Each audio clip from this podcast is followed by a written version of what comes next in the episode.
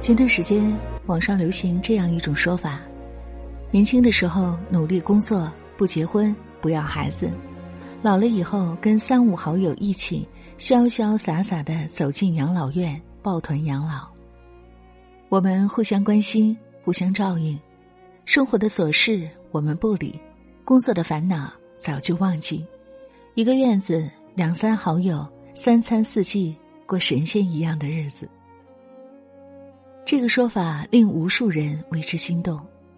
曾经，我也无限憧憬这样的生活。可直到今天，我看到抖音上的一位博主分享真实的养老院经历，我才知道，现实比我们想象的要冰冷得多。抖音上一个叫“胡子说媒”的博主分享了一个老人的真实人生。朋友的二舅公是广州本地人，年轻时潇洒爱玩自从与前妻离婚之后，就再也没有结过婚，也没有孩子。就这样，他快乐的生活了几十年。那时，人人都羡慕他，没有儿女的负担，没有生活的压力，真正做到了为自己而活。然而去年，老人突然脑梗，无法下床，身边无人照顾，老人只能选择去了养老院。他委托别人。将广州的房子卖掉，加上手头上的存款，一次性付清了养老院所有的费用，差不多四百万。这是老人毕生的积蓄，他想着自己病成这样了，钱也带不走，还不如都花在自己身上。他选择的是广州一所高端的顶级养老院，独立的居住房间，每个人都配备专门的护工和医生，加上定期做康复训练。平均一个月最少要八万起步。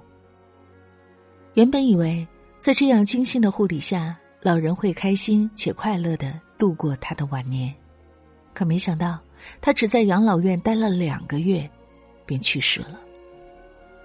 这个结果令所有人都疑惑且震惊。从条件上来说，那里是一线城市里高端的养老机构，享受的是星级待遇。无论从护理还是生活上来说，理应得到好好的照顾。可为什么才进去两个月的时间，就与世长辞了呢？后来才知道，养老院里的生活并不是我们表面看上去的那样，那些不可说的秘密，成为了无数老人心中的隐痛。这个死去的老人无儿无女，没有家庭，没有子女探望。护工摸清了他的情况后，知道他没有依靠，于是对他的态度极其恶劣。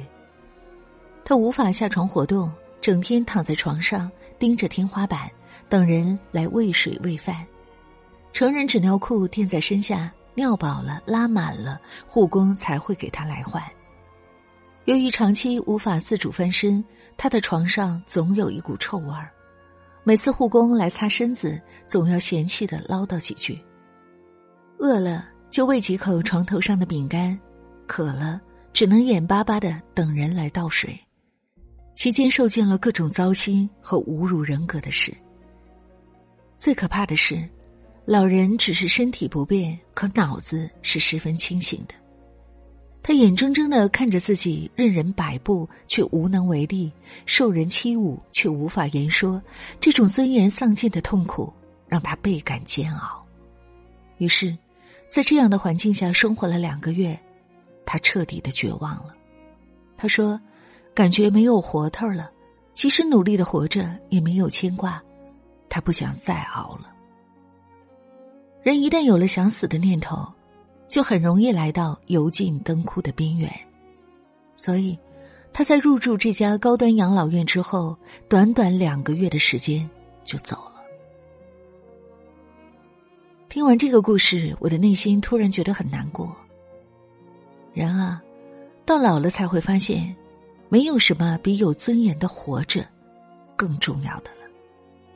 不管你有多富有，不管你曾经多么辉煌灿烂，当你变老变弱，没有子女依靠的时候，你的命运只能是任人摆布。我忽然想起特别精辟的一句话：人一旦老了。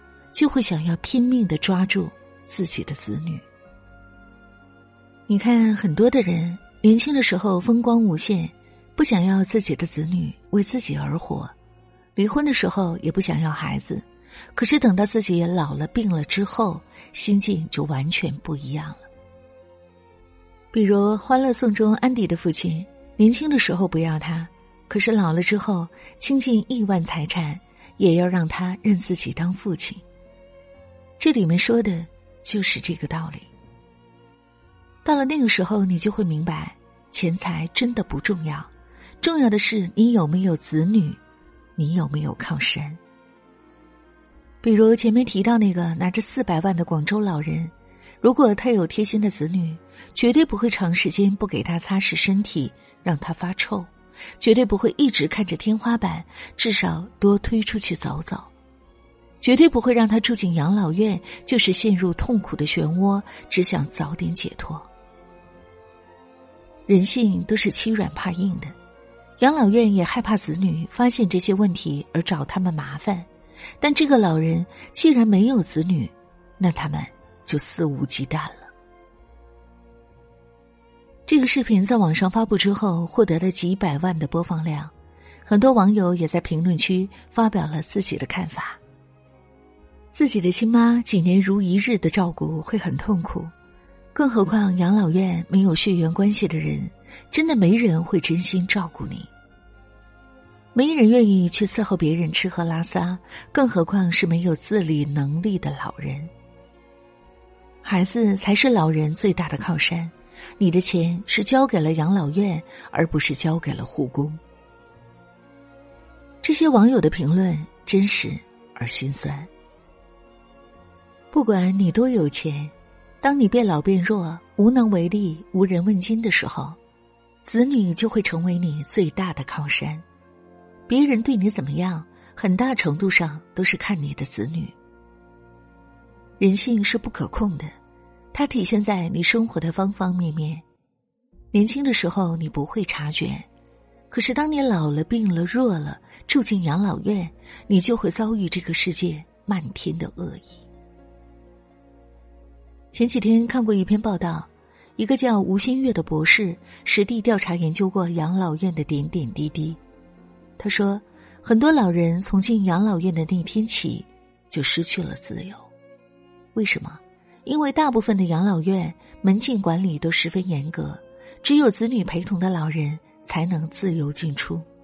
也就是说，如果你没有子女的话，一旦进了养老院的大门，就很难再出去。而在养老院发生意外了，有子女和没子女的老人，那才是最残忍的对比。他所在的养老院曾经发生过一件事：两个老人在院子里散步，在嬉笑打闹中，两个人都不小心跌了一跤。有子女的那个老人家属很快就找上门来，并亲自的接回去料理。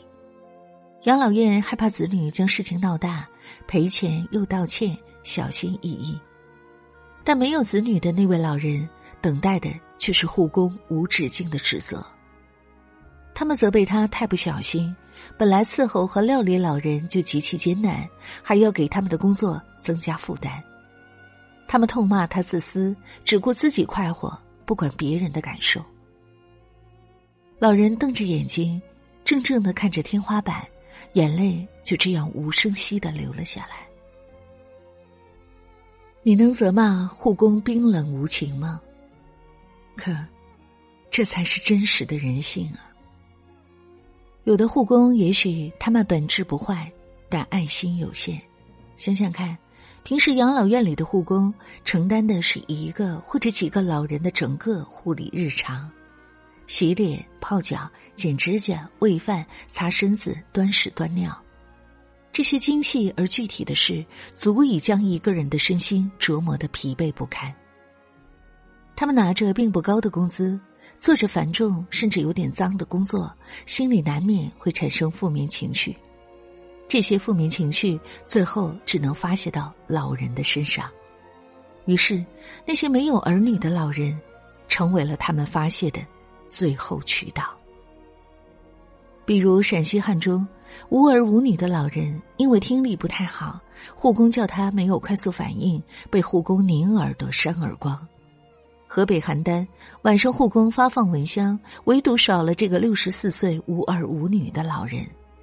他上前去讨药，结果被护工打得鼻青脸肿，浑身是伤。像这样的新闻还有太多太多。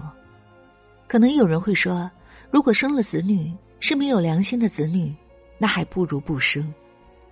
但在养老院，孩子存在的本身就是意义，它是一种震慑，一种可以寻求的外部力量。有子女的老人和没有子女的老人。是完全不一样的。知乎上有一个博主说，他曾去过一个养老院，那里的工作人员会给刚进来的老人登记信息，信息表很详细。哪位老人家里经济条件比较好，家里有小孩经常来探望，他们就会在老人的名字上画一个圈儿；而那些没有儿女、家里条件一般的老人，则被人画了一个大大的叉。这些赤裸裸的现状，让人脊背发凉。养老院里那些无儿无女的老人，其实和学校里面的孤儿没有本质的区别，都属于被欺负的对象。在学校，父母是孩子的依靠；在养老院，子女其实就是老人的依靠。出了问题，有人帮你喊冤，但无儿无女打碎了牙齿，只能。或血吞，弱肉强食，欺软怕硬，从来都是人性本色。来看一组数据吧。二零一九年，联合国发布《世界人口展望报告》，中国六十五岁以上老年人的人口百分比越往后越加大，也就是说，以后的社会人口老龄化加重。老年人会越来越多，而年轻人越来越少，这样的现状会加剧。如何养老，就成为了一个沉重而不可避免的话题。年轻的时候，我们纵情肆意，觉得努力工作、认真攒钱，老了住上高档养老院就能安度晚年。但其实，养老院从来不是乌托邦。有人的地方就有江湖，就有恩怨，就有恃强凌弱。在养老院，那些无法言说的苦痛、有意无意的冷漠和孤立，足以扼杀一个人的生存意志。无儿无女，你需要对抗的是人性，但人性往往经不起考验。有钱都尚且如此，更何况那些没钱。又无依靠的老人，日子更是举步维艰。最后，我要重点强调一点：我并不是说人生只有结婚生子这条路，所有人都必须要结婚生子。只是每个人都有自己的选择，当你做出了选择之后，你就要承受这个选择背后的代价。当然。也有没有结婚生子却过完了很精彩而令人羡慕的一生，我们不能一竿子打死。但是，我们要想清楚，你是谁，你要过什么样的生活，你是特别的一个，还是最普通的普通人？对于我们普通人来说，结婚生子，过大众意义上最普通的生活，或许是最不精彩、特别的一条路。但，它却是最符合现实的一条路，也是最有安全感的一条路。你选择什么样的路呢？是你自己的权利，但是最后要为自己的选择负责任，没有人能够帮得了你。听过今天的故事，你的感悟又是如何？欢迎大家在留言区和我们共同分享，我们很期待你精彩的观点。当你老了，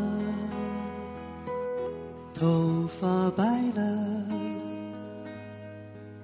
睡意昏沉。当你老了，走不动了。炉旁取暖，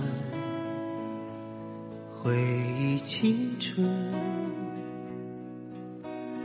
多少人曾爱你。青春欢畅的时辰，爱慕你的美丽，假意或真心。只有一个人还爱你虔诚的灵魂，苍老的脸上的皱纹。当你老了，眼眉低垂，灯火昏黄不定，风吹过来，你的消息，这就是我心里的歌。